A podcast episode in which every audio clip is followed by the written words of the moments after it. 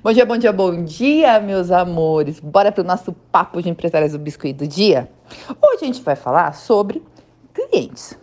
Sobre o cliente que você quer atrair, o cliente que você precisa atrair, ou o cliente que você atrai, ou o cliente que você vende, enfim.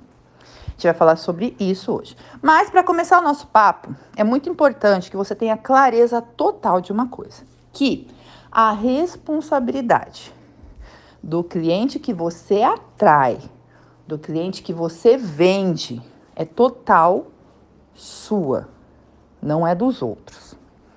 A responsabilidade é total sua. Partindo desse princípio, você, se a responsabilidade é sua, se tá tudo com você, você consegue mudar, ok? Então, beleza. Então vamos começar a nossa conversa.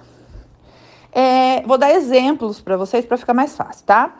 Se você vende um produto muito barato comparado ao mercado, tá? Teu produto comparado ao preço de mercado da maioria das pessoas, ele é muito barato, né? Comparado ao preço que se vende, o preço que se vale, né? Principalmente o preço que se vale, né? Que é teu trabalho. Ele é muito barato. Então, quem que você vai atrair? Quem que você vai vender? Para quem que você vai vender? Para quem que você está vendendo? Você está vendendo para aquele cliente que ele não está nem aí pro produto em si, sabe? Para como foi feito, para qualidade e nem muito menos para você.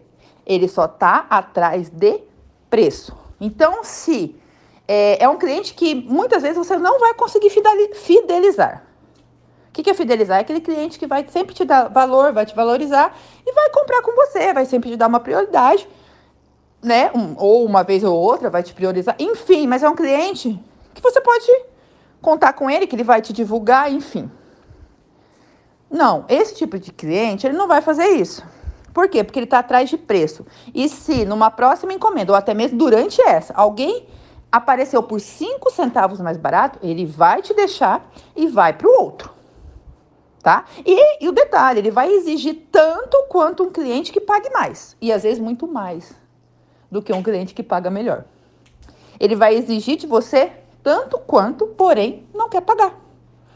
É, são tipos de clientes, tá bom? Então, se é esse tipo de produto que você fornece, é esse tipo de cliente que você está atraindo para você. E a responsabilidade disso é sua.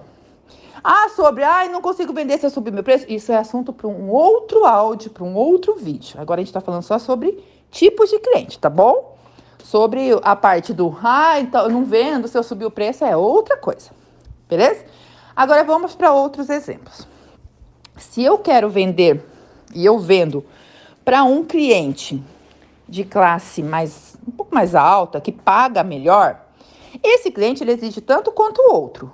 Porém, a minha vitrine para atrair e chegar nesse cliente, ela tem que ser mais bonita, mais valorizada, que só de olhar a pessoa já sabe. Quando eu falo vitrine, estou falando fotos, estou falando a, o produto em si, a forma de mostrar o produto. Só da pessoa olhar, ela já sabe que ali custa mais caro. Eu vou dar exemplos para vocês. É, eu tenho uma amiga que ela é dona de salões de cabeleireiro e ela queria e trabalha com um público A, B, classe média alta. Porém, esse público, quando o salão dela era num, num outro bairro, que era mais simples, porém bonito também, o salão era bonito, mas não era ou aquele negócio que você olha e fala, ah, é caro ou é médio, caro, e às vezes nem é, né? Só de olhar a gente acha isso e a gente só de estar ali dentro a gente já se sente empoderada, né? E às vezes o preço é até o mesmo do bairro simples, mas o que chama a atenção é toda a vitrine, toda a montagem daquilo, toda a performance daquilo. Ela não atraía o tipo de cliente médio-alto, porque as pessoas não iam lá ou quando viam as fotos, viam as coisas, não não, não enchia os olhos. Quando ela montou o um novo salão dela, ela abriu um outro salão, montou um novo salão num, num outro bairro, mais classe mais alta, por mais que ela não more lá, tá? Mas o salão dela é lá. Mudou toda a decoração, fez umas coisas bem bonitas, enfim, todo o público dela também mudou. Aqueles outros clientes que já existiam, eles continuaram indo e se sentindo empoderados. E os novos clientes que ela queria e sempre quis atrair chegaram. Vocês estão entendendo? É a vitrine, a forma de expor. Então, se você. E o preço, isso é muito importante. O preço. O preço ajuda você a selecionar quem vai pagar pelo teu produto e valorizar o seu produto e quem não vai tá nem aí para o seu produto, ele só está atrás de preço. Então isso é muito importante você ter clare clareza disso. É, sobre ah, como eu faço para mudar o público, enfim, essas coisas, isso é assunto para outro áudio, tá? Então, só na parte do valor, na parte da sua vitrine, na parte da demonstração dos seus produ produtos, isso já seleciona basicamente o seu cliente. A parte de achar o seu cliente certo também é assunto para uma outra coisa, tá? Mas é isso que eu quero deixar claro para vocês. Não adianta você tentar vender o seu produto por um para um público que vai pagar e te valorizar mais, se você olhando a sua foto do seu produto. Você olhando e você como cliente não vê aquilo tão, sabe assim, chamativo. E às vezes a peça é a mesma, tá, gente? O que muda é a forma de apresentação, tá? A forma de mostrar ela. Analisa a sua vitrine, que é as suas fotos. Como tá? Ela tá atraindo quem? Outra coisa importante, se lembre, um público tem mais poder aquisitivo, ele quer coisas mais sofisticadas, ele quer coisas mais bonitas, ele quer coisas que encham os olhos, ele quer coisa que ele vai pagar por isso. E ele vai pagar, é lógico, também vai. Tem sempre, mesmo quem tem dinheiro, também chora. É normal, gente. Mas ele vai pagar. Tá? Mas ele vai pagar. E quando ele vê um produto muito baratinho, por mais que ele tenha visto a foto, tá lindo, mas o produto tá com preço baratinho, ele não vai valorizar, ele vai achar que tem algo errado ali. Hum, isso aqui, ó, olha que coisa mais linda, mas por esse preço aqui, hum, tem coisa errada aqui. E vai acabar não comprando. Isso acontece muito também. Então, é um, um monte de fatores que te levam a conseguir chegar onde você quer. Quer vender para o público que te valoriza e que te paga. E aí, então é um conjunto. Vitrine bonita e valor. Tá? E valor. Não que ele também não vai. Ah, daquela choradinha normal, gente, é brasileiro. Tá? Mas esse assunto também para um outro, um outro áudio, um outro vídeo. Então você tem que ter ciência disso. Que para atrair o público que você quer que te pague bem, você também tem que demonstrar coisas para ele.